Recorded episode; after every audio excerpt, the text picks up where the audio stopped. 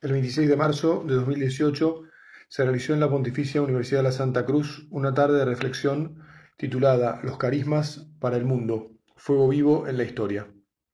En el sitio web de la universidad se pueden escuchar las ponencias de Luigino Bruni y Giulio Máspero. Con la ayuda inestimable de mi amigo Pablo Macrina las hemos traducido y las ofrezco a continuación editadas por partes para que sea más fácil escucharlas y aprovecharlas. Entiendo que son un tema muy actual y muy interesante. La de Luigino Bruni se titula El capital narrativo de los carismas en el momento del pasaje. Pasaje hace aquí referencia al paso del tiempo del fundador de una institución al primer tiempo posterior a él. La conferencia de Julio Máspero se titula ¿Cómo se preserva un carisma? El valor de la secularidad y la tentación clerical.